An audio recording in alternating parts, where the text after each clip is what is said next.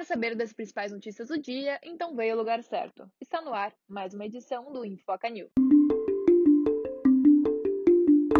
Organização para Cooperação e Desenvolvimento Econômico impõe redução do desmate como condição em convite ao Brasil.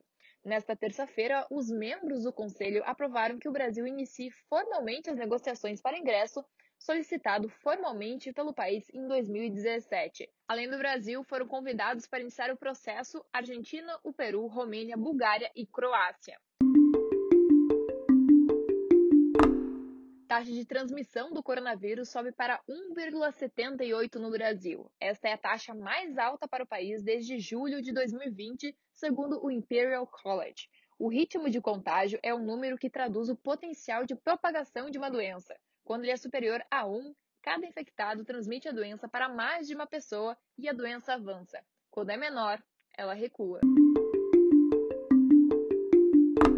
Instabilidade no sistema leva Banco Central a tirar do ar o sistema para consulta de valores devidos por bancos.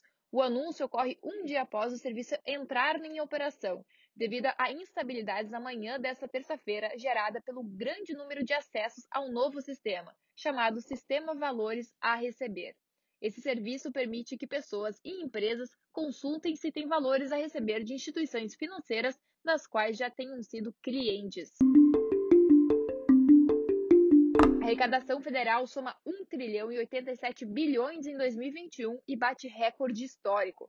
Os números da Receita Federal mostram que essa foi a maior arrecadação para um ano desde o início da série histórica em 1995. O processo de recuperação da economia impulsionou a arrecadação no ano passado, além de um menor atraso no pagamento dos tributos pelas empresas do Simples Nacional.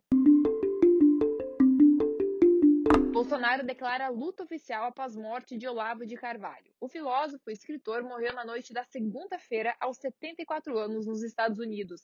Olavo Luiz Pimentel de Carvalho nasceu em 1947 em Campinas, no interior de São Paulo. Como escritor, publicou mais de 30 obras, entre livros e ensaios, e é considerado um dos grandes expoentes do conservadorismo no Brasil. Você acabou de ouvir mais uma edição do Infoca News. Para continuar por dentro dos principais acontecimentos do dia, segue a gente no Instagram, Infoca, e também no Twitter, arroba Infoca News. Produção Infoca, reportagem e edição, Ana Weber.